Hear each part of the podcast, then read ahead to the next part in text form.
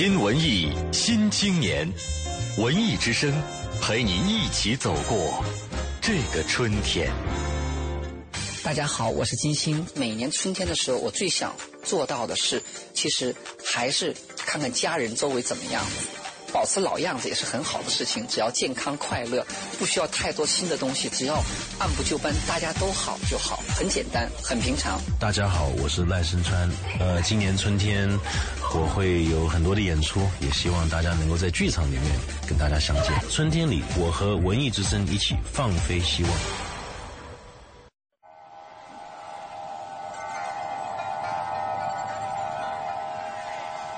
许你无暇顾及午后阳光的温暖，或许你还没找到撬动生活的支点。寻找空闲的快乐时间，就在一零六六文艺之声，就在一零六六文艺之声。京城文艺范儿，让你的生活独一无二。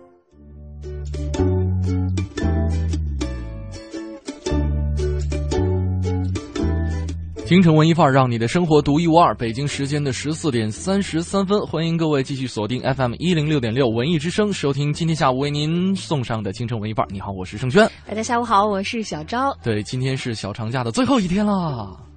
为什么明天要上班了？你会这么高兴？因为大家都可以跟我一样一直在上班了。对，其实这两天我们一直也都没有休息啊。我们一直升的各档节目的主持人都分站在自己的岗位上。对，但是但是因为这两天是这个小长假，呃，可能工作之余还会抽出一点点时间去欣赏这个午后的阳光，或者说去享受这个小长假。对别人脸上的这份笑容，去约会，去和朋友聚一聚，去享受一下假日的这一份心情。没错。那么昨天呢，果然在这个，因为平时我们会觉得，嗯，一到放假了，好像微博或者是朋友圈，朋友圈会比较热闹，到处晒大家怎么过。微博好像一下子就会变冷，因为没有太多人去关心这些八卦了。但是昨天微博好像一派过节的景象。嗯。因为继这个文章出轨之后，又一个大八卦爆出来，嗯，呃，但是是挺养眼的，还是虽然说他们这个，呃，爆出的这个八卦的内容的主角并不是明星，我觉得还是文章和姚笛比较养眼一点，是吧？你是因为这个我要说的这八卦里的男主角拉低了平均水准，是的，太了解我了，因为因为我觉得男主角如果是我该多好，对啊，因为女主明明应该是你很喜欢的类型嘛，是的。而且只是你一个人。呃，在曾曾经的节目当中，他也就是来上过你的节目吗？差一点点，好可惜。当时他在这个南京实习，联系到背景联系到曾经轩轩还是爱上大学生的主持人的时候。呃，曾经约过这个今天要说的这个女主哈。哎呀，如果成功的话，也许会是另外的故事。但是，没有但是，所以有了今天的这条八卦。我向大家保证，轩轩一定比京东的掌门刘强东要帅。这是必须的。对。但是真的是没有他有名和有钱。好了，先说说怎么回事儿。对，先告诉大家这个怎么回事儿啊？这个奶茶妹妹和刘强东的，呃，怎么说？刘强东，先我给大家科普一下啊，因为毕竟也有像我这样的很很很白目的人才知道刘强东原来是大名鼎鼎的京东商城的掌门人。昨天呢，他们在纽约的 Washington Square 啊约会的时候呢。被路人拍到了，嗯，而网友爆出的这一系列照片当中呢，他们两个人非常亲密啊，时常会这个热烈相拥，嗯，啊，有一位这个微博网友，他名字叫这里是美国，还在自己的微博当中转发，并且附注了配文，嗯，说这是在纽约的 Pillow Fight。呃，就是枕头大战的现场，嗯，有人拍到了奶茶妹妹张泽天和刘强东约会的照片，同时呢，这个很欠的网友还把他们两个人都圈进来了。其实没有啊，我觉得挺好的，就是提醒当事人说我拍到你喽。哎，我我当时看到这个消息的时候，我没觉得有任何的问题。呃，虽然有的人说说是不是年纪大还年纪小，我说这有什么问题呢？春暖花开，人家情侣出去约会嘛。是啊，再亲密一点。都管不着啊，嗯呃，但是因为我是一个很八的人嘛，所以在我的这个微博的网友当中，有很多人是资深的，像什么天涯的这个八卦社区的版主啊之类的，然后我就被人家扫了一下盲，嗯，然后那个人家就告诉我说。呃，这个之所以有话题争议，是因为这两个人在不久之前刚刚出来否认，说他们俩没有什么关系。对，没错，刚刚辟过谣，痛斥了痛斥了这个公众，说意思是大家不要那么八卦。就包括章泽天本人，就是奶茶妹妹本人，是很明确的说说过的，说是没有任何事情。当然，也许是人家在辟过谣之后突然来电了，这个我们不知道。而关于刘强东呢，其实他是有八卦史的。嗯就是我看到今天的这个八卦史以后，才想起来，哦，原来这两个人是一个人啊。哦然后相比之下一比，当然是觉得他的前任变成前任是有这个必然原因的。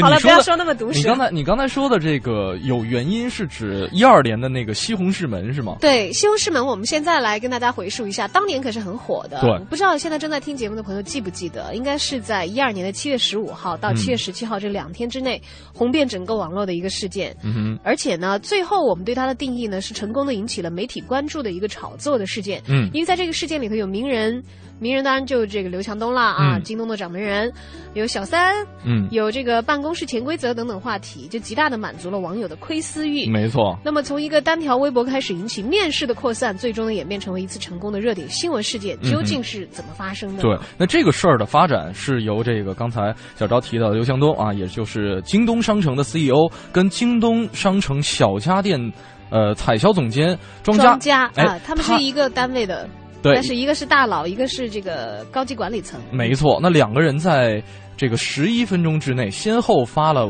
微博，而且发的这个微博发的是同一株西红柿的照片，嗯。也就是被大家后来传成了这个西西红柿柿门的由嗯。来啊，发了同一株西红柿的照片，这个其实问题本来就是大家觉得没问题啦。嗯哼，但是好事的这个八卦人士，四十一分钟之后，就是有好多跟小昭一样的人，不是啦，他们是职业策划的。其实这个所谓的好事的八卦人士要打一个引打一个引号的他们不是嗯像我一样单纯的源于这个。呃，八卦的这个兴头和好奇心，嗯而是因为他们想扮成像我这样八卦的人，无意当中挖掘这个，但其实是想他们他们自己想要爆出来的。没错，有一个这个认证信息为云端互动的这个微博呢，就把他们的图截下来，嗯，说你看这两个图一样的图，一样的一株西红柿一，模一样的哦，间隔十一分钟发出来，说哎呦，两位大周末的在家里加班啊，就暗示他们两个人关系很特殊。你知道我在想什么吗？你在想什么？会不会是某一个人在盗图？在盗图对吧？我们就正常思路会这样想，还有我也不会觉得奇怪，就想、嗯。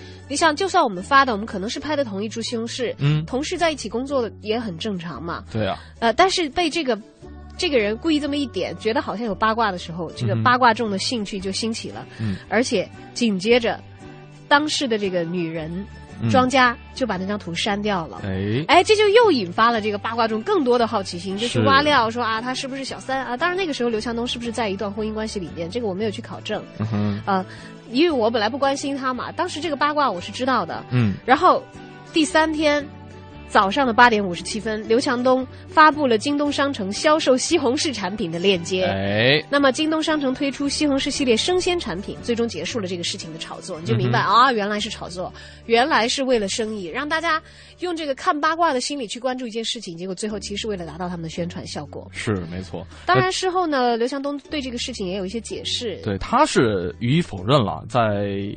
一二年的七月份，然后他在深圳举行的二零一二电子商务年会上也说了，说我们这个西红柿门啊，绝对不是营销。他也说自己和这个京东这个商城小家电的总监已经恋爱三年了啊。说那时候只是他们恋人之间发到这张图，不对不存在炒作这样的嫌疑，他嗯撇清的是炒作啊。嗯，当然这是这个已经是往事了哈，我们没有必要翻的这么多。但是，呃，因为刘强东他是一个商业领袖，他是一个具有着极其特殊身份的一位人，而且呢，他这样一种情种的形象，他的形象真的不像情种，好吧？好吧，那我们换一个形容词。不然，但他做的事情到底是真的是很像情种了。没错，呃，我总是会怀疑他的恋情曝光是不是都会跟一些利益目的有关联，嗯你会觉得不太纯洁。当然会因为在我身边有一些朋友，他们如果有一定的声望，嗯他们对自己的私生活其实是很保护的，嗯哼比较不太愿意让别人知道。嗯，呃，这个再加上这个刘强东，其实京东一直。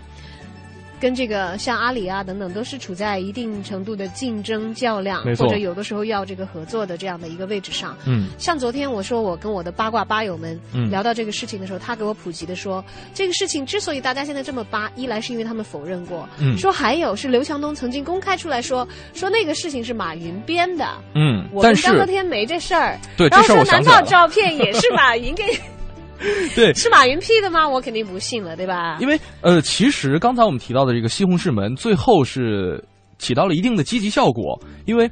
呃，他们最后的配合的一个潜台词是，对他最后配合了一个潜台词，就是说两个西红柿，男未婚单身，女未嫁也是单身，是属于正常男女朋友的交往。于是乎呢，呃，可能公众大家都会欣然八卦之余，就会不忘的祝福两个人，也是顺水推舟的形成了呃为刚才说京东生鲜的这样一个炒炒作的一个行为。对，但是那个时候是这个符合这个他们的这个整体的利益嘛，然后再加上他们本来也是恋人，所以好像没所谓哈。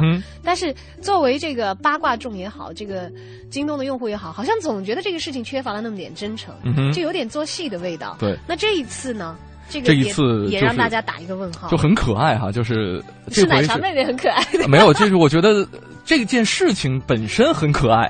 你是说可爱的是谁？京东的公关属于是出奇招，把这件事儿没有任何证据支持的情况下，把奶茶的风波推给了阿里。说阿里是始作俑者，刚才小赵你也提到了，那是前面那件事，不是今天要说的昨天那件事啊。对，就是之前的这个奶茶和这个刘强东的。对，结果没想到还把自己公关的同事给坑了，人家那么去帮你们平 事儿，结果平到最后啊。没有，是因为这个马云当天阿里公关是集体回应说没有功夫搭理刘强东的私生活，因为那天下午阿里是以六十二亿港元收购了文化中国，也就是说阿里非常傲娇的回应京东说。我优雅的打了你的脸，因为今天我们要买公司，我根本没有兴趣关注你的私生活。对呀，你有奶茶妹妹，我有一个新公司，对 阿里的公关是很可爱了，在这件事情当中了哈。嗯。那么其实呢，一些大的 CEO 他们的个人生活对于自己的这个事业发展，甚至是整个互联网商业的格局，就是有举足都是有着举足轻重的影响。没错。当然，我们有一些旧事在这里不过多的重提，像比如说当年的土豆啊，嗯，呃，还有这个。后来的，因为这个婚姻和私生活风波而影响到产业格局的一些企业啊等等，大家都会想一想，在这些商业领袖他们要披露自己的私事的时候，是不是这些私事也不是那么的单纯，而是因为这些八卦，其实大家他们心知肚明的是会吸引一些受众的注意，甚至不只是一些，所以是不是？也有一点点炒作嫌疑，哪怕这些事情是真事，我何时放出来？对他们的这个背后的利益诉求，我们可以去追逐一下，因为现在，呃。啊，刘强东说话这个经常说大话，这是大家都已经公认的事儿。现在我是觉得，我我以前从来不关注他，现在我觉得他说的话，我得打一个问号，因为我会觉得他喜欢说假话。啊，没有，他他这个刚才既然我们说，呃，每一个绯闻后面或者说每一段假话后面都有一定的利益诉求，那么我们可以理所应当的去理解他们的一些战略的手法，因为去分析一下吧。对，我觉得分析清楚才能考虑理不理解得了。斯大林曾经说过一句话，说胜利者不受审判，公众只会以成败来论英雄。那他说假话或者谎话，可能是他为了追求成功这样一种目的所采取的一种手段，是吧？但是虽然可能我们会表示不耻，或者会或者会说会没有，我不是表示不耻，哎，我是觉得会，因为作为一个女性立场，我会担心。虽然他是大哥嘛，说念哥大的大哥，嗯啊，对，这好好绕口令啊，对，但是因为。当然，也许是因为我我自己这个用自己的局限性来考量这个事情哈。奶茶妹妹毕竟比她年轻快二十岁，嗯，容易觉得在她面前相比之下涉世未深。当然，也许人家情商很高，能 hold 得住，我觉得另说了。我总是觉得站到女性的立场，如果拿自己的恋情来起到一个这个利益化的作用的话，总是心里头会有一些疙瘩的吧？就比如说上一届的。可能哦，是这么来的，所以你想想，你想想现在庄家是什么心情？我会这样想。不，当然，anyway，那个是我把它扯扯过来，也许人家自己没问题了哈。奶茶妹妹他们，我觉得他们恋情如果缺好，有好结局的话，嗯，不是问题。万一以后他们再分的话，其实也许这个事情回想起来会对他有一定的伤害。你知道我认识奶茶妹妹的前男友？啊，他更受伤害吧？啊，对，我看到这条消息之后，我好，我们先来听一首歌，我要听一下那个八卦，然后考虑一下要不要告诉大家。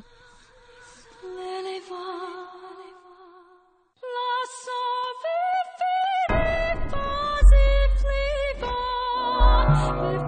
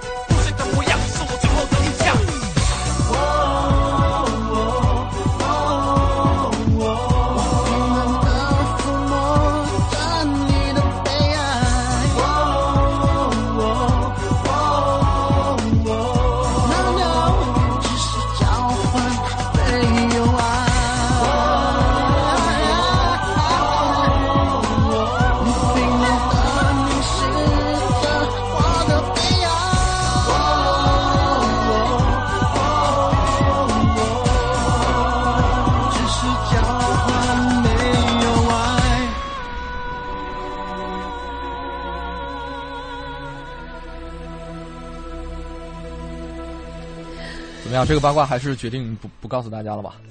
对，因为其实我也没有听到什么料了。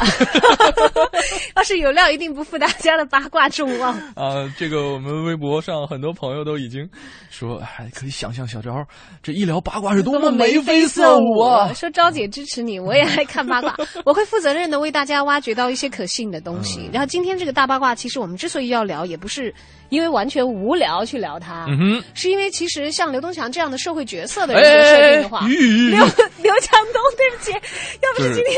对，今天今天这个小昭呢，呃，来上节目之前一直在看这个本山大叔的小品啊，齐德龙、齐东强，就叫顺口了，就叫成刘东强了啊。没有看过本山大叔小品吗，是我真的坦白，我以前一直以为京东的老大叫刘东强，可能是他对我来说不够有名。嗯，好吧，现在我通过奶茶妹妹认识了他。嗯，谢谢奶茶。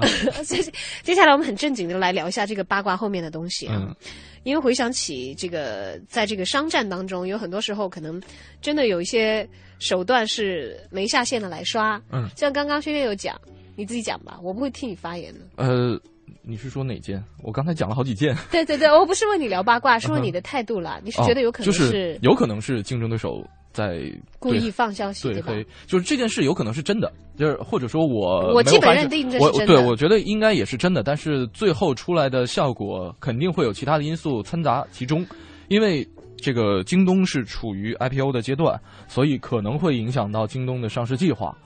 呃，嗯，谈恋爱会影响吗？我觉得离婚会比较影响，因为像王威离婚是因为未必，因为考量的因素会有很多。是吗？对。可是奶茶妹妹在法定的权益上，她是没有办法干涉到这个刘强东的财产的呀，因为她还啊跟这个之前土豆离婚案不一样。对，呃，没有，因为是就整个 IPO 的计划，它会考量整个运营团队的这个生活和平时的作风，哦，觉得你是不是可以信赖和和因为它和这个是一个融资的过程嘛。呃，对对对，嗯而且最主要的一点是，这次在这个 IPO 的过程当中，嗯，刘强东所联系到的这个金主，嗯背后方也是曾经投资过土豆网真功夫的共同投资人，是今日资本。没错，所以我们在一些这个微博上看到的一个巧妙的评价，就是说世事如棋，无巧不成书。所以到底会不会因为这段私生活的曝光对他的这个企业发展有所影响呢？在这里也是要打一个问号的。没错，呃，但是呢，我不知道这个咱们今天，呃，我本来还觉得恋爱是一桩好事，虽然说男主角年纪大了一点。没错。那，不过我们今天好像还没说今天话题。是的，我就想提提醒小赵一下这点。不要八卦，忘乎所以。嗯呃，今天的话题是在这个四月，你眼中是什么颜色？是什么颜色的？因为我在不知道这么多背后的这个经济利益推断的时候，我在想象，也许在七四年出生的刘强东眼中，这个春天是粉色的，因为迎来了那么美好的一个恋情。如果说是抹如果说是抹茶味的奶茶的话，那就是绿色的喽。哇，这个意义好深，你好吧，先生。对，可以是各种颜色的。爱情是什么颜色的？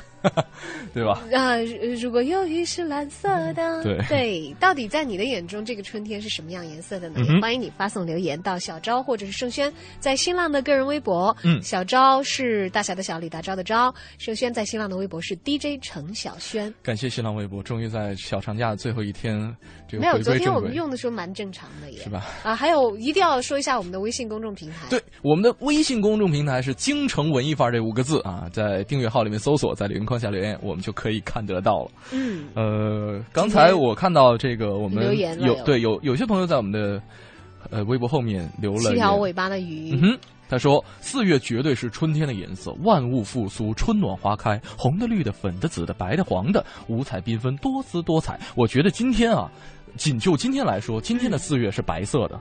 我一出门，漫天遍野的杨絮啊！那你刚才为什么发微博的时候要说是金色的？对啊我要考察一下，你 是不是也是一个喜欢说假话的人？没有啊，生活本来就是多彩的嘛。对的，会容易变的。我的心情可能是金色的，但是眼前都是白色的。好，欢迎大家发来留言，告诉我们在你的眼里，这个四月是什么颜色的呢？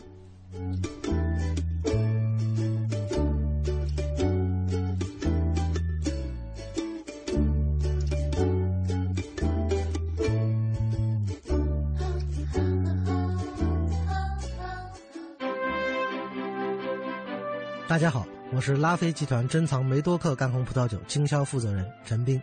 二零一四年春季糖酒会刚刚落下帷幕，作为世界葡萄酒的高端品牌，拉菲集团的产品受到了葡萄酒爱好者的追捧。同时，我们每年都会发现打着拉菲集团名义的山寨产品在市场上招摇撞骗。在这里，我提醒所有的消费者，拉菲集团的红酒每一瓶都有拉菲五件标，每个五件标上都有拉菲的英文商标 L A F I T E 的字样。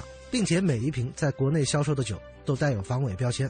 为了树立拉菲品牌形象，让更多消费者认识拉菲集团的正品，今天我给大家带来了一款拉菲集团正统血统的珍藏梅多克干红葡萄酒。这款红酒产于五大名庄云集的梅多克产区，具有拉菲家族的高贵气质和柔顺的口感。拉菲集团珍藏梅多克干红葡萄酒原始价是九百九十八元一瓶，今天为了压缩劣质商品的生存空间，我们拉菲集团特批了买一瓶送一瓶、买一箱送一箱的特别优惠。另外，今天买一箱送一箱的消费者，我们将首次赠送水晶杯王国奥地利进口的 Wine Star 品牌水晶红酒杯礼盒。这个酒杯是纯手工吹制，可以为拉菲品牌增添品味。预定号码是四零零七幺幺六幺幺八。四零零七幺幺六幺幺八，预定成功了，我们会为大家送酒上门，收到酒再付款。再报一遍：四零零七幺幺六幺幺八，四零零七幺幺六幺幺八。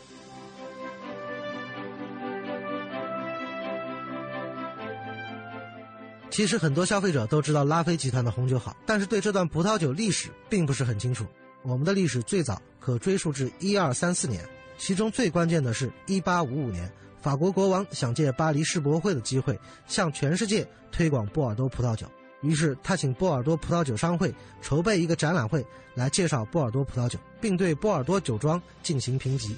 虽然这是针对波尔多所有葡萄酒的排名，但最后入选的庄园几乎全是梅多克产区的，其中就包括位列头等院一级的拉菲庄。所以葡萄酒业内有句俗话：世界红酒看法国，法国红酒看波尔多。波尔多红酒看梅多克，今天提供给大家的正是梅多克原产地的拉菲珍藏干红葡萄酒，原始发行价九百九十八元一瓶。今天我们特批了买一瓶送一瓶、买一箱送一箱的特别优惠。另外，整箱订购我们将首次赠送水晶杯王国奥地利进口的 Wine Star 品牌水晶红酒杯礼盒，可以增添品味。预定号码是四零零七幺幺六幺幺八，四零零七幺幺六幺幺八。预定成功了，我们会为大家送酒上门，收到酒再付款。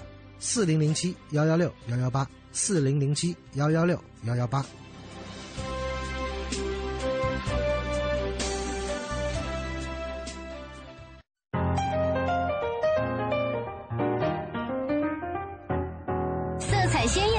味道好闻的春天，喧闹的春天，静谧的春天，踏上青草的春天，阳台上的春天，恋爱的春天，想要恋爱的春天。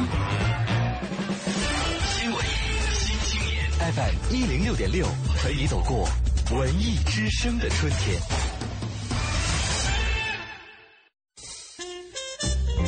新文艺，新青年，文艺之声陪你一起走过这个春天。大家好，我是戴玉强。你注意了没有？这几天那小草，哎，在发芽了。大家都知道，春天是一个播种希望的这么一个季节，把希望放在心里，不紧不慢的把这个目标去实现它。到秋天。再去收获。春天到了，我最想去到郊区闻一闻泥土的芬芳。我是百木三十，春天里，我和文艺之声一起放飞希望。老公，找什么宝贝呢？找着了，零幺零五幺二九幺零幺零，好视力免费体验电话。对呀，一个电话不出门，免费的体验装免费快递到家。这不，前段时间爸老说眼睛不舒服，出门不方便。我呀，赶紧找电话给他们也用上好视力。对，好视力护眼啊，更放心。好视力明目贴缓解眼睛干涩、发痒等视疲劳症状，护眼不花钱，尽在好视力。零幺零五幺二九幺零幺零。这个不让试，那个不让碰，怎么买？别纠结了，好视力明目贴，先体验再购买。一个电话，免费的好视力春季护眼礼包，免费快递到家。零幺零五幺二九幺零幺零五幺二九幺零幺零。本品由好视力科技荣誉出品，不能替代药品及医疗器械。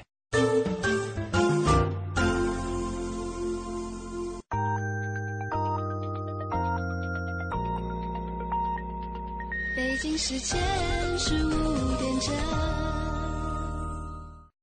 华夏银行与您共同关注 FM 一零六点六文艺之声精彩节目。华夏银行小龙人移动银行带您轻松步入移动互联时代，与您一同畅享快乐的移动金融新生活。详情请登录华夏银行网站或咨询九五五七七。中央人民广播电台文艺之声 FM 一零六点六。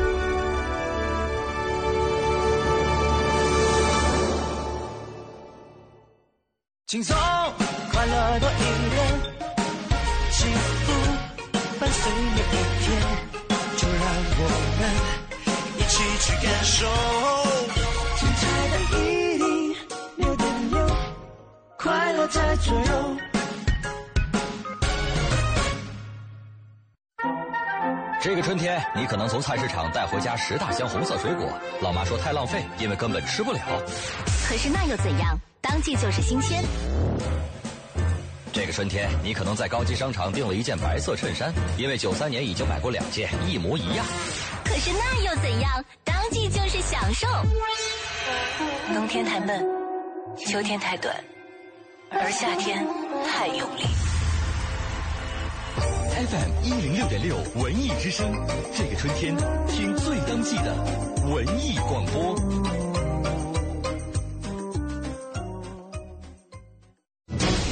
工商银行到点就说，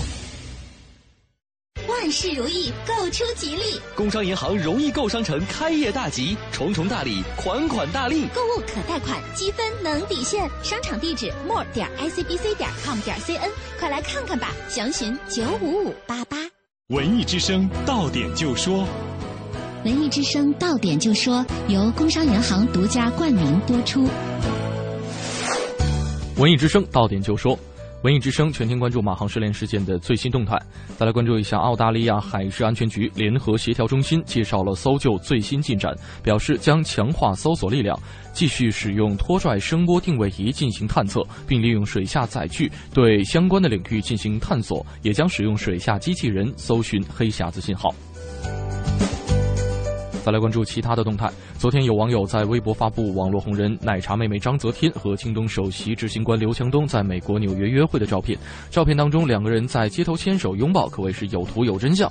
之前，张泽天和刘强东都曾经否认和对方拍拖。四月八号到十三号，米兰设计周将上演香港遍布亭设计展，将同期在米兰三年展设计厅博物馆举行。设计展由香港设计中心主办，涵盖超过六十位香港设计师或项目。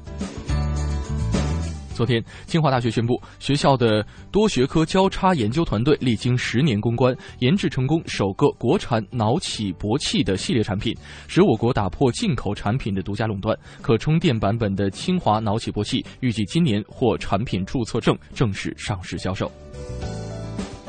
昨天，二零一四年北京食品安全风险监测计划已经正式下发到各区县的卫生局以及北京疾病预防及控制中心，为学生餐、外卖配送餐制定专项的监测计划，包括食品添加剂、农药残留、非法添加的非食用物质和禁用药物等等。大点就说，刷新你的耳朵，欢迎接下来继续收听《京城文艺范儿》。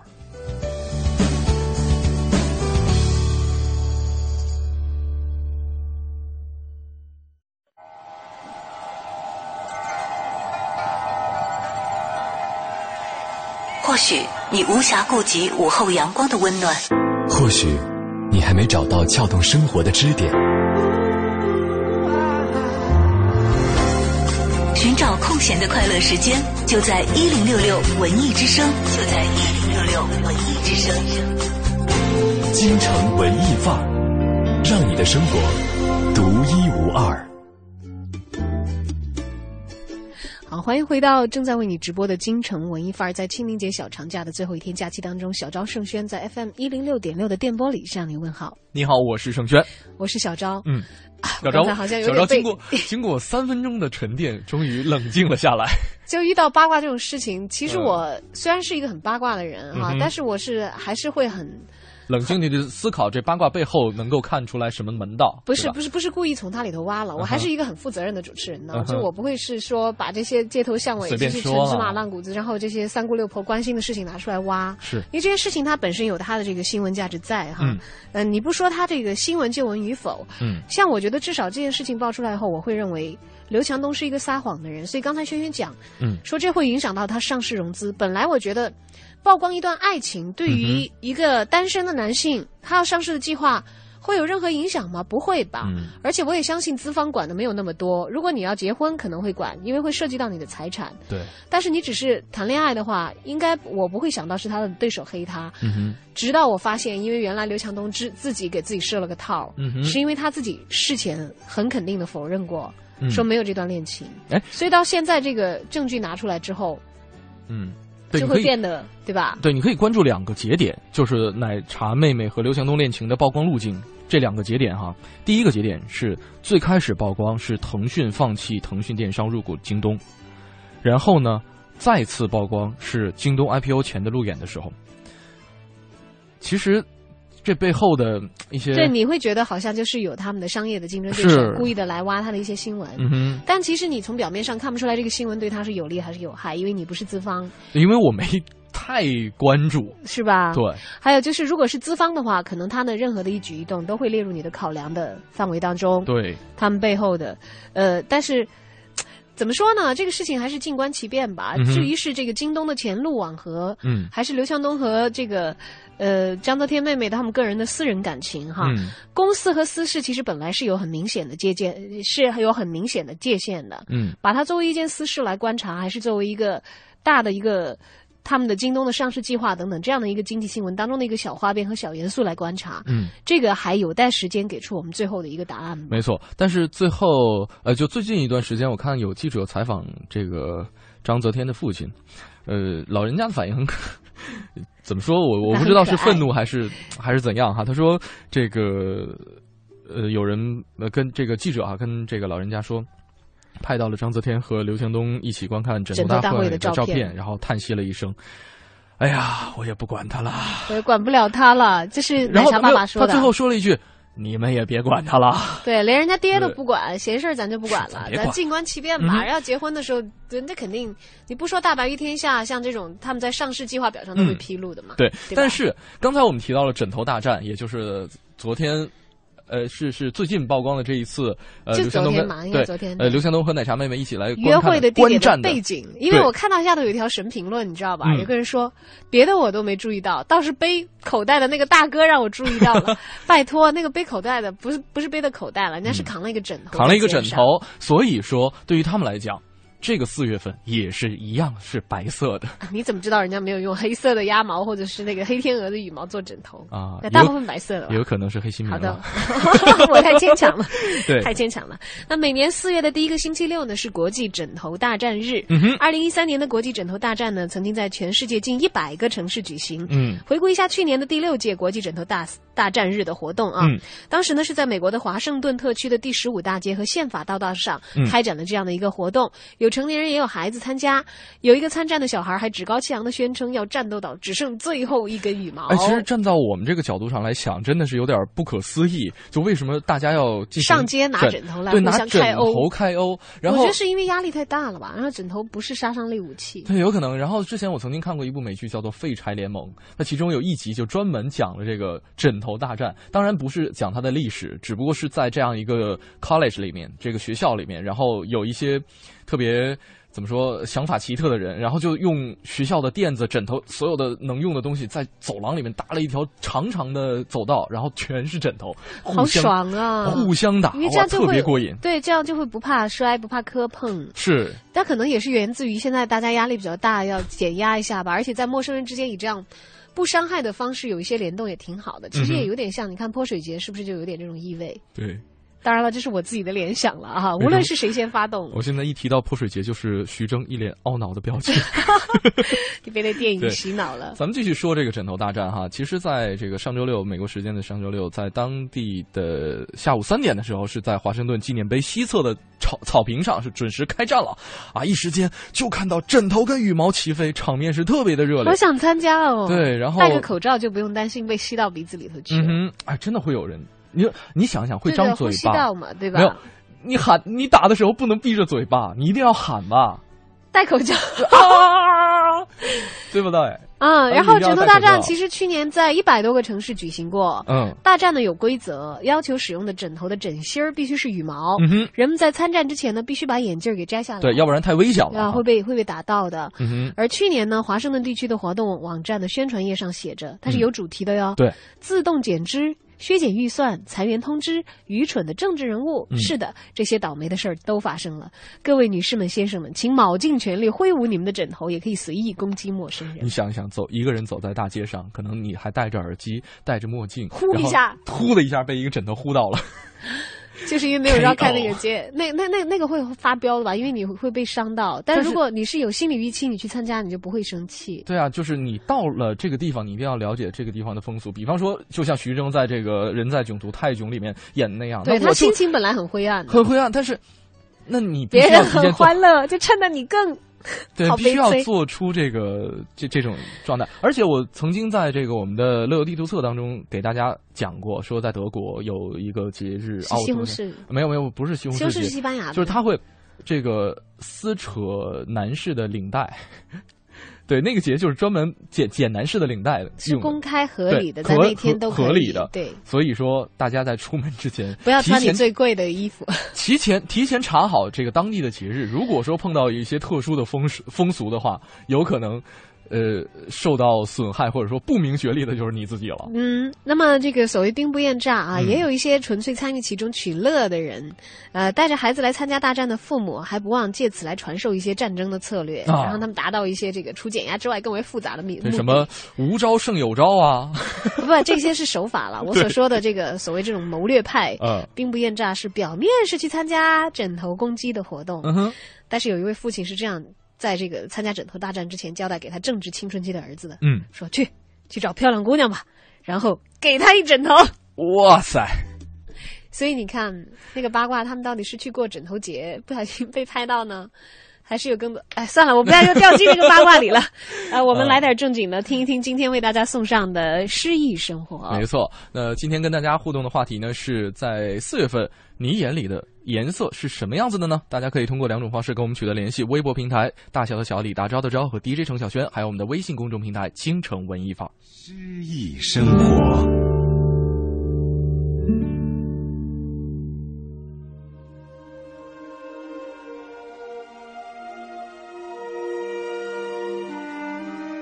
你总有爱我的一天，我能等着你的爱慢慢长大。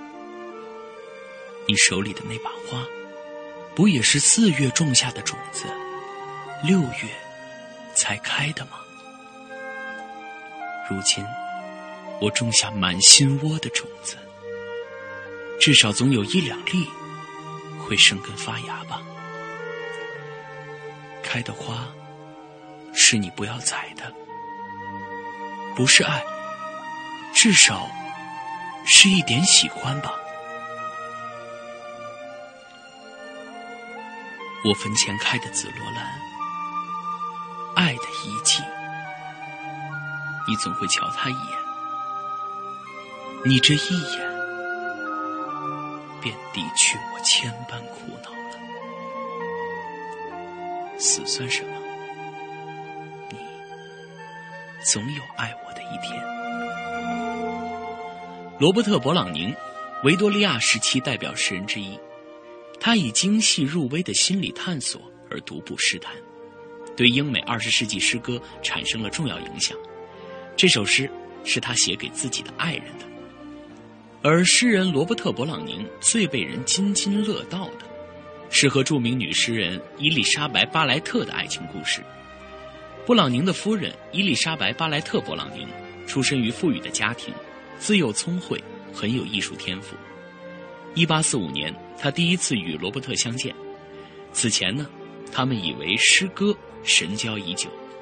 据说有一段时间，两人每天一封信。罗伯特与他见面之后，便开始了热烈的追求，丝毫不介意伊丽莎白比自己大六岁，年已三十九，且久病在床。在罗伯特的爱与鼓励之下，伊丽莎白创造了自己的奇迹。她开始离开自己蜷缩多年的屋子。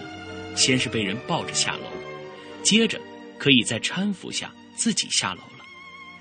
第二年的春天，在遇见勃朗宁之前，在病床上躺了十四年的巴莱特，可以自己走到大街上了。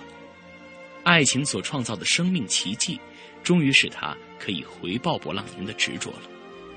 一八四六年，他不顾父亲的反对，和诗人罗伯特·勃朗宁私奔，在教堂举行了简单的婚礼之后。各自出发逃往意大利，并在比萨会合，然后继续他们的生活。他们成功了。三年后，也就是一八四九年，他们已在意大利中部的佛罗伦萨定居，在那里度过了幸福的十五年。在这期间，不曾有一天分离过，就像他们结婚前不曾有一天中断过的情书一样。这段往事也被传为英国文学史乃至世界文学史上最美的爱情佳话之一。本单元节目内容由 AM 七四七娱乐广播独家制作，友情提供。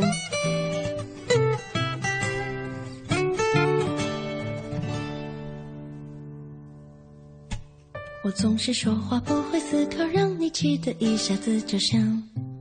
走掉，你坚持那些不太必要，让我不知道该说什么才好。我说是不是爱情，总有那么多的不忍心？但我们的空气全部都是默契，就只等你说这一句。如果一个人散心，两人旅行，成对的脚印比较轻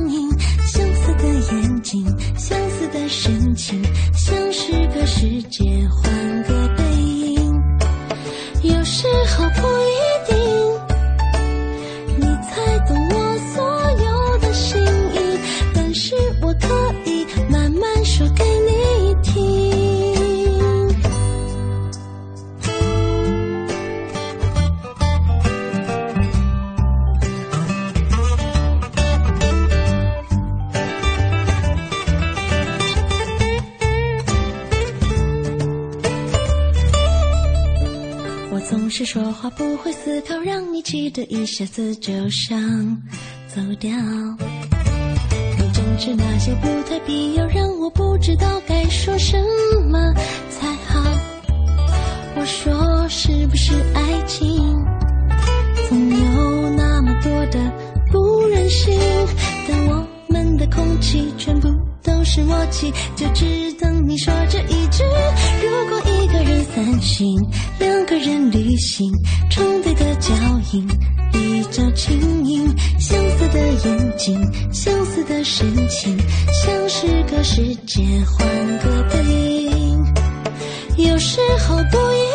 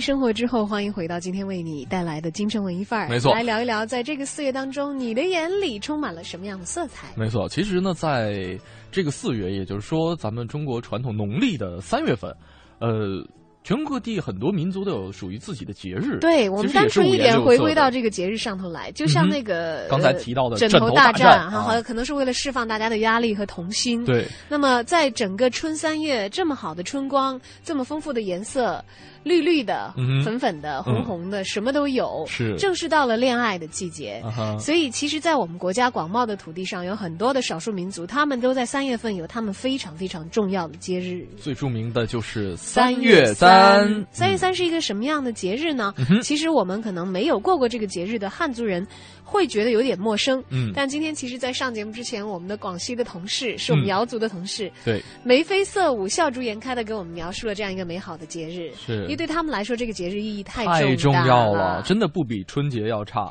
那么，在二零一四年的三月三号呢，这也是昨天有参加互动的朋友留给我们的一个消息才知道农历的三月初三和初四。对对对对对，二零一四年农历的三月三，其实就是在前两天了。对。然后广西壮族自治区呢，定于三月初三、初四放假两天，嗯全区放假。是所以还有放假三天的个别的企业和单位。嗯哼，呃，在清明小长假，北方的朋友们在享受三天长假的时候，很多广西的朋友享受的是六天到七天的六假。天哇塞！壮族的三月三不仅仅是广西壮族的重要的节日，也是当地的汉、瑶、苗等民族的重要节日。嗯，在他们的心目当中呢，地位在广西是不亚于春节的。嗯每年广西的十二个市居的民族当中，有两千七百多万人会采取不同的方式来欢度壮族三月三，占到全区人口的百分之五十四。是像壮族会在这个歌墟的旁边，对摊贩云集，会赶歌墟。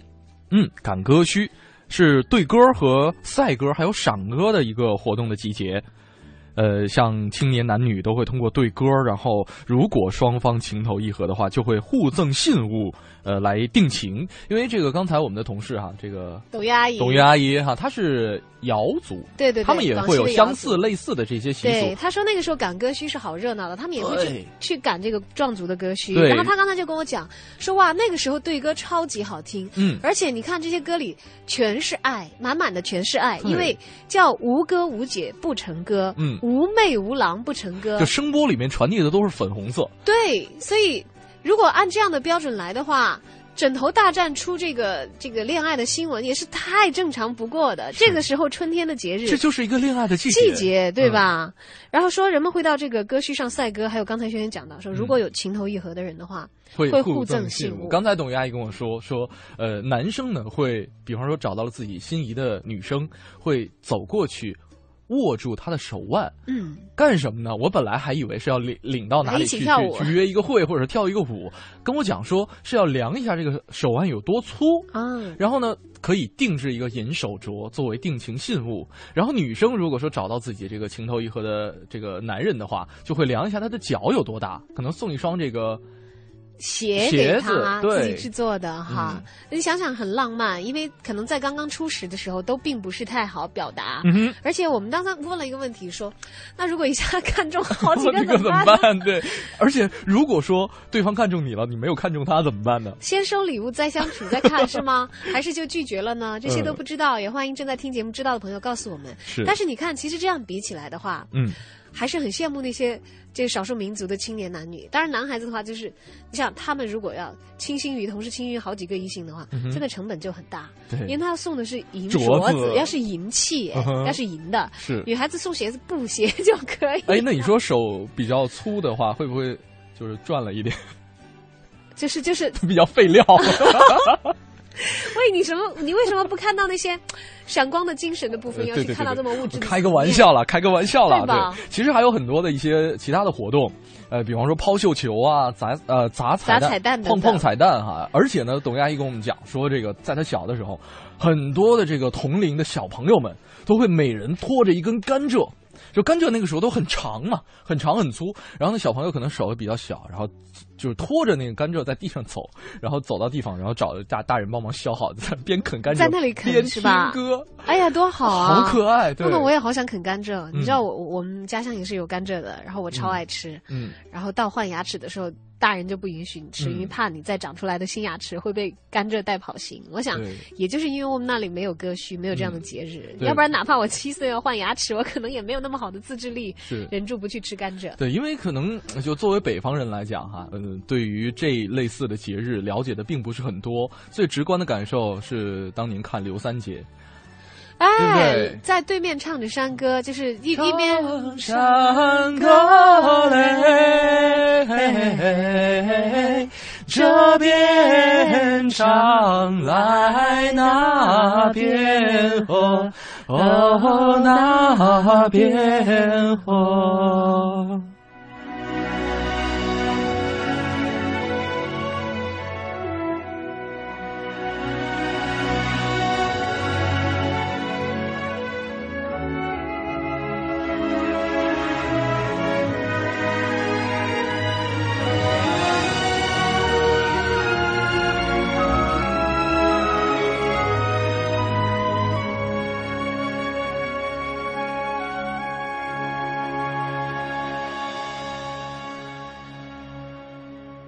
山中之间，藤啊缠树，世上那间，树啊缠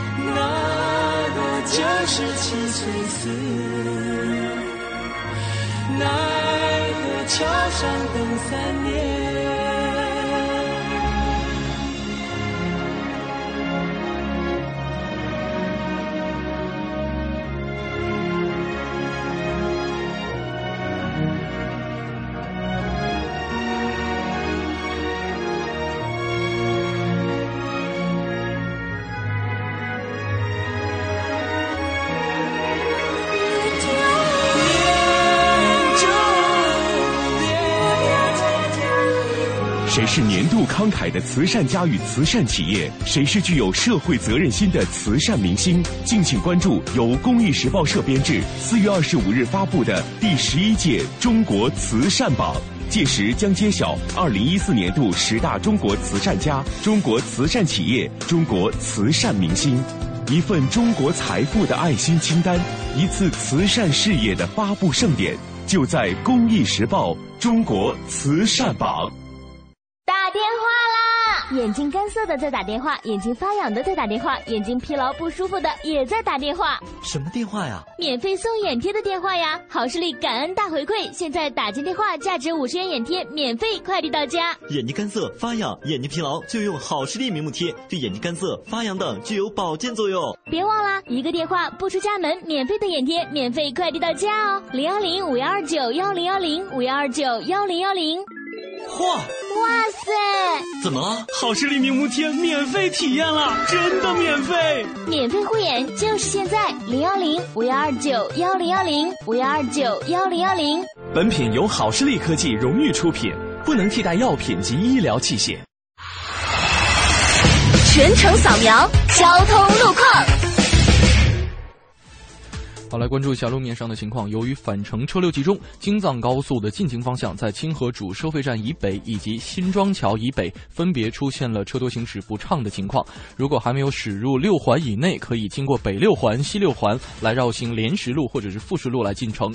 那环路方面，西二环北段的南北双方向，南段的南向北车多行驶不畅，北段的南向北有上下排队的情况。天气知冷暖。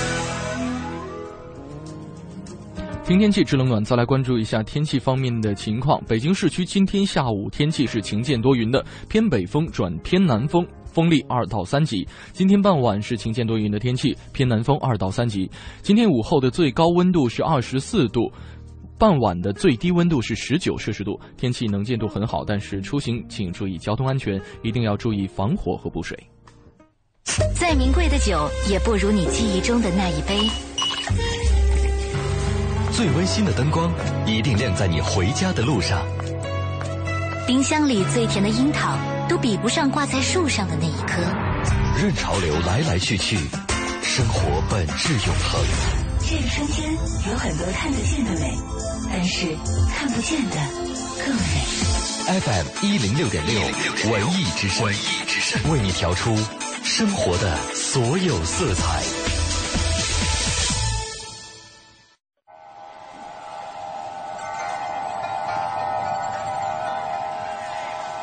许你无暇顾及午后阳光的温暖，或许你还没找到撬动生活的支点。寻找空闲的快乐时间，就在一零六六文艺之声，就在一零六六文艺之声。京城文艺范儿，让你的生活独一无二。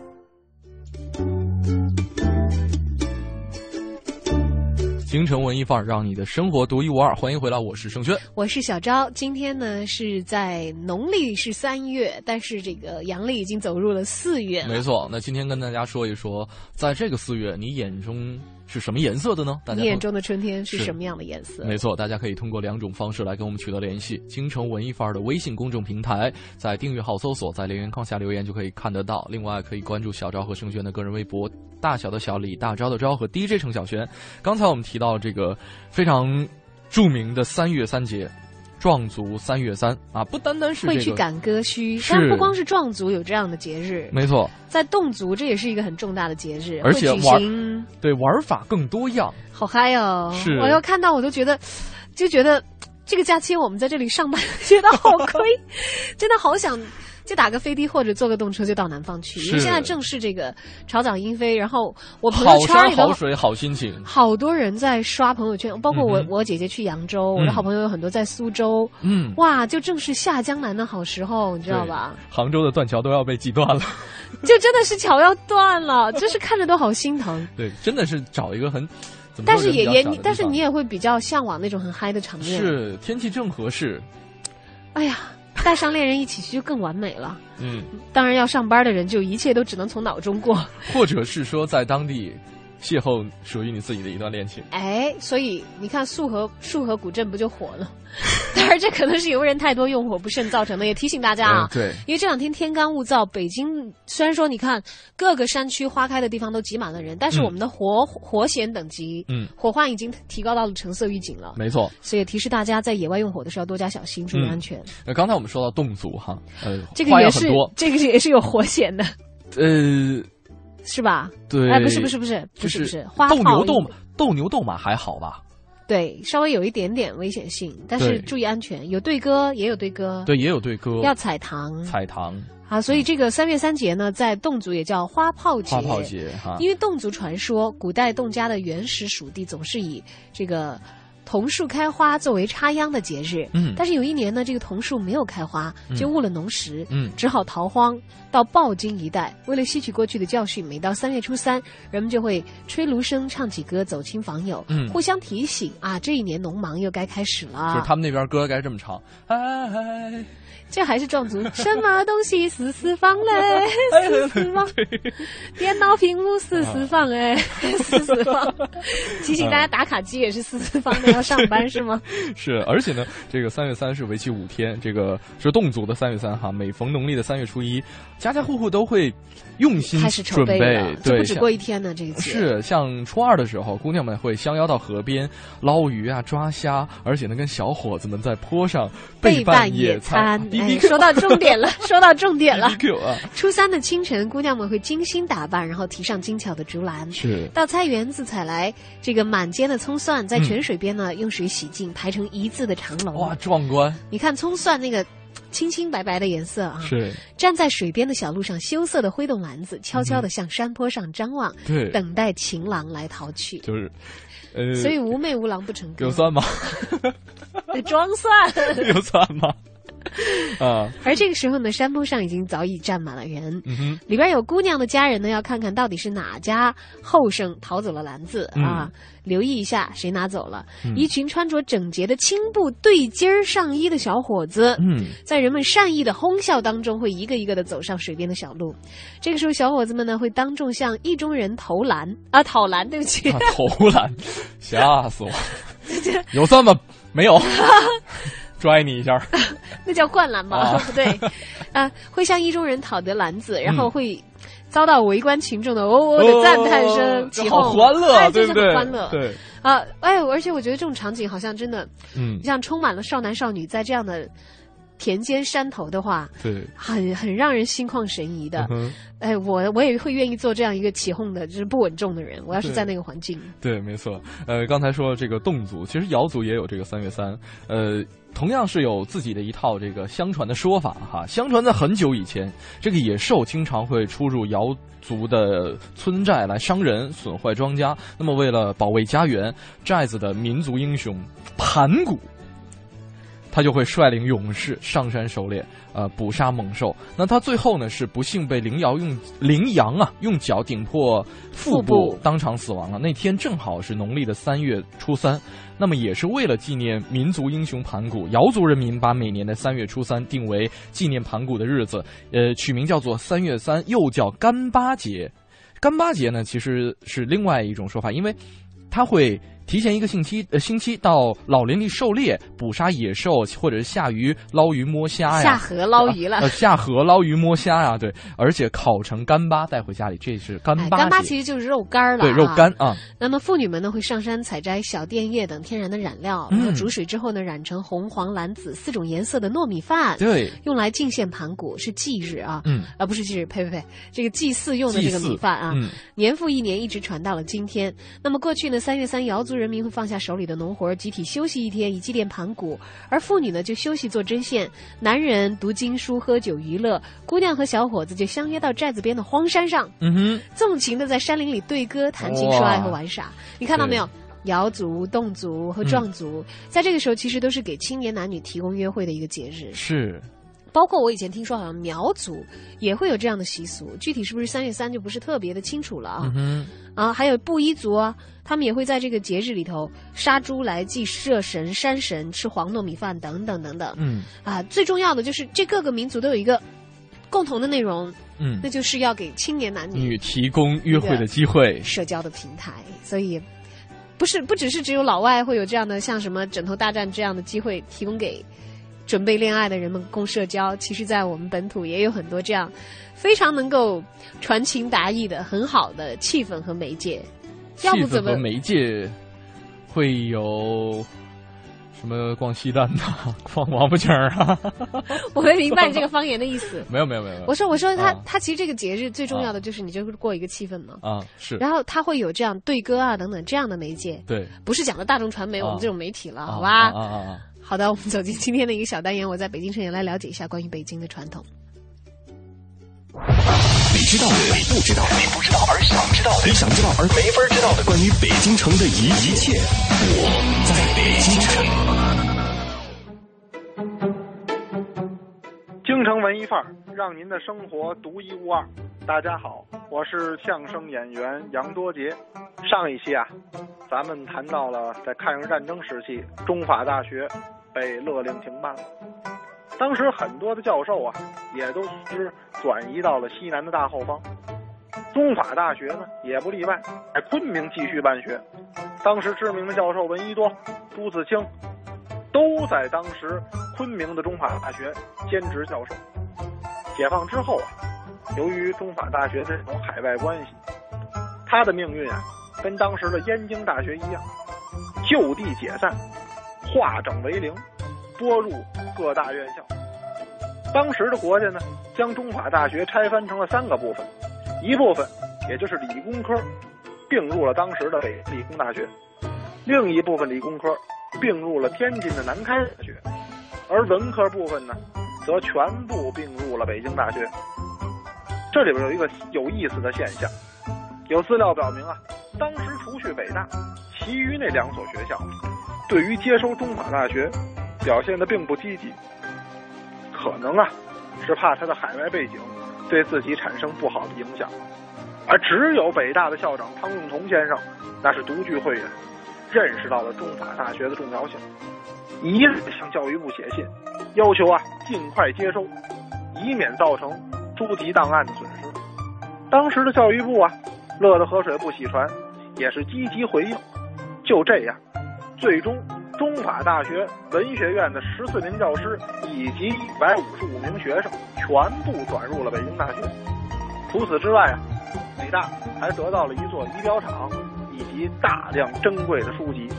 要知道，在那个年代啊，法文书籍还是非常难得的。当时的北京大学一下接收了一大批，很大程度扩充了自己图书馆的馆藏。在北大呀，这个中法大学的教师们很快获得了相应的职务，并且受到重用。像其中中法大学的系主任，咱们前文提到的那个曾觉之先生，他当时的工资是一千一百九十五斤小米一个月。大家可见这个曾觉之先生饭量非常好啊，一千多斤小米啊。但其实啊，您有所不知，建国初期经济非常困难，很大程度上工资是靠粮食来折现。当时一个普通工人一个月也就是三百斤小米，这个法文系的系主任一个月一千二百斤小米，在当时绝对算是高收入。跟您聊了一个星期的中华大学，这个地儿啊，我再给您重复一下，就在如今的东皇城根大街路东，如今这里啊是上八艺术园区，里边每天几乎都有免费的艺术展览，不用打票，不用预约，基本是推门就可以进。所以，对中法大学感兴趣的朋友，您不妨啊直接到东皇城根大街，也就是现在的上八艺术园区，去看一看，原来这座辉煌的。中法大学。你若要走我不会留强留的爱情不会撑得太久。无奈寂寞别以为地下恋情密不透风。我说算你狠善用无的眼神谎话说了两次我就当真。我说算我笨软不隆咚的耳根只为一时的气氛搞一肚子的气氛耶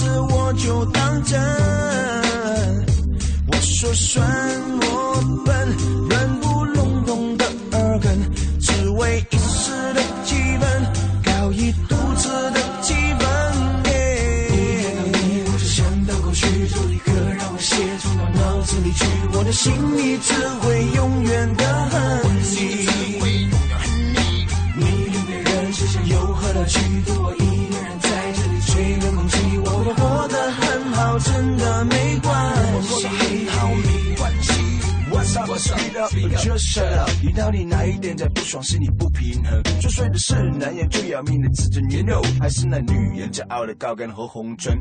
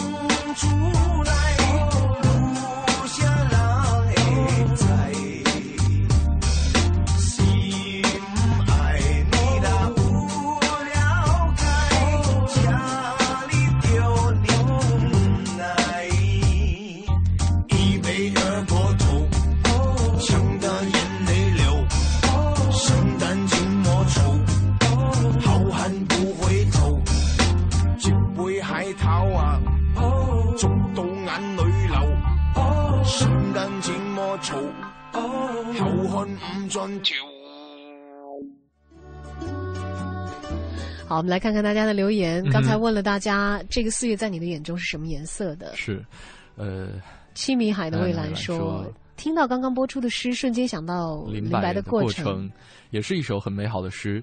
一月你还没有出现，二月你睡在隔壁，三月下起了哎大雨、啊大雨被挡住了。四月里遍地蔷薇。嗯，那么四月是蔷薇的颜色吗？啊，那就跟我们这个微博背景板上这个花颜色应该比较相近好像是桃花，我也不知道。哦被挡住了。但是它是桃花的颜色，我很喜欢，嗯所以一直用这个背景做了很长时间。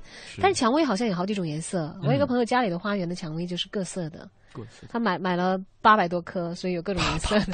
八百多颗其实没有多少，放到园子里就没多少了。哦还有冷冷小易说：“千万别放假出来玩儿，嗯看到都是人呐。嗯昨天去动物园那个挤呀、嗯太不喜欢这种人多的地方了。嗯最好是人少的、静静的、有文化底蕴的，那才是我想要的。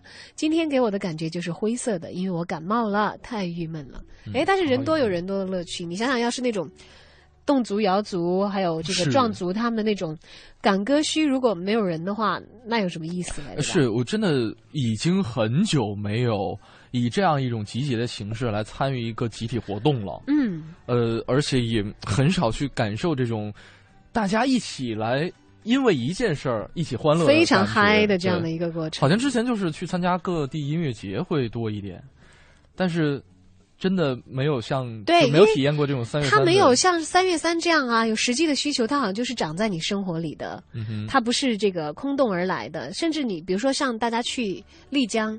为什么觉得会在那里好像特别容易遇到你倾心的人？嗯就是在纯净的山水里面，也很直白的去表达自己的情感。对你的少数民族的歌舞围着篝火，陌生的人可以在这个时候，呃，打开心扉的去进行一些交流，好像就是比较容易找到特别的感觉，去感受到人生当中的美好的部分嘛。嗯，呃但是有的朋友可能就会讲说，你们刚才讲了那么多三月三，可是这个假都要放完了呀，这还有哪里可以去呀？告诉你，不仅仅是三月三，三月份还有很好的地方可以去。是像这个大理的三月街，这个月是街也叫三月街，三月街是大理的嗯特色啦。嗯哼，呃，其实是每年的农历三月十五号到二十号，还有几天。哎，所以现在呢，可以准备去大理的话，嗯到了那儿可能就会赶上他们一年当中最热闹的节日了。是，当然这个节日也有很多种的说法哈。呃，其中有一种说法是，我觉得很可爱，是云南洱海边住着一位年轻的白族渔夫，叫做阿善。晚上呢，他在这个打鱼。啊，弹着三弦儿，唱着这个渔歌，这歌声就传到了龙宫里边了。呃，应该也是湖里边的龙宫啊，小龙王啊，小龙王的小女儿叫阿香洱。海嘛，洱海龙王吧，可能是。哎，对，那也是湖嘛。好吧，好吧，啊、不较真了，我呃们听见了，然后就跑到这个船上，就跟阿善结为夫妻。在三月十五，也是月亮里边赶集的日子，各路神仙都跑到月宫里边买东西。这个小阿香呢，就变成小黄龙。驮着阿善去赶集，他们跑到月宫，跟嫦娥、吴刚一起游了这个大青树下边这个月亮街，呃，街上特别热闹啊，而且呢，所有的东西都是透明闪亮的，看得见摸不着。于是呢，他们回到村里边，就把这个月亮里赶集的情况、赶集的情况就告诉了乡亲们。于是呢，大家就决定要模仿月亮街，在苍山的脚下种起了三株大青树，定在三月十五号在大树的周围摆摊设点，让四乡八寨的人，呃，前来赶集。那大理的三月街，也就是。这样延续到了今天，这是其中的一种说法。哎，还有呢，是说在唐代南诏国的时期啊，嗯南诏国大家已经通过各种武侠小说以及网络游戏知道了，是的是那时候的云南了啊。嗯大理古城在那个时候呢是云南的政治、经济、文化中心，同时呢也是南诏和东南亚诸古国进行文化交流的一个通商的要点、重要的门户。而在那个时候呢，佛教也已经传入南诏。啊、据说呢，南诏的白族先民对佛教传说当中的观音菩萨是非常崇敬的。嗯相传这一位啊、冒慈心善、救苦救难的观音娘娘，制服了盘踞大理的恶魔罗刹。于是呢，为了报答观音的功德，年年三月十五日皆聚众，以书石祭之，名曰祭观音处。嗯这是在这个古文献当中有记载的哈。嗯后人呢与此交易，传为祭观音街。那么大理三月街的产生呢，在很大程度上。按照这种说法的话，是跟那个唐代佛教传入大理是有直接的关系的。是没错，那这两种是可能民间的传说会偏多一点，但是其实，在大文豪、大旅行家徐霞客的笔下，这个三月街也有记载。嗯像他在《滇游日记》当中是做了这样的记录：十五日是为街子之始。盖于城，也就是大理啊，有观音街子之具，设于城西演武场中，十三省务无不至。滇中蛮呃诸蛮物一无不至，就是说这个说非常热闹的啊一个特别多，对这个卖的东西也多，什么地儿的什么都有，什么都有就是云南省内的什么都有，然后外省来的的很多的哪儿都有，所以它更像是一个商贸的市集啊。没错。那么，在二十世纪八十年代初呢，大理古城被列为了我国的首批二十四个历史文化名城和四十四个风景名胜风景区之一。大家去呢，在大理的这个蓝天白云底下，还可以看到古城的风貌。嗯而大理的三叶街一直延续到今天，也都是呃当地最为热闹的一个市集。是，那到了当代呢，呃，大理白族自治州每年都会。庆祝这个节日，全州放假五天。这个时候，各方的宾客接踵而至，人山人海，还有很多的物品在这儿交易。呃，像有什么藏药一条街、跑马藏药啦藏药啦啊，这个 sorry，藏药一条街哈，对，还有就跑马会啊等等，所以没有赶上之前的热闹的朋友，大理还有一个三月街在。这个农历三月十五的时候会正式开街，大家可以去享受一下啊，在彩云之南的这一番诱人的风情。哎呀，说的我都真的不想上班了。请假吧。那节目怎么办？你不是要休假了吗？好吧，我们来嗯听今天的最后一个小单元——航天飞船，然后跟大家说再见了。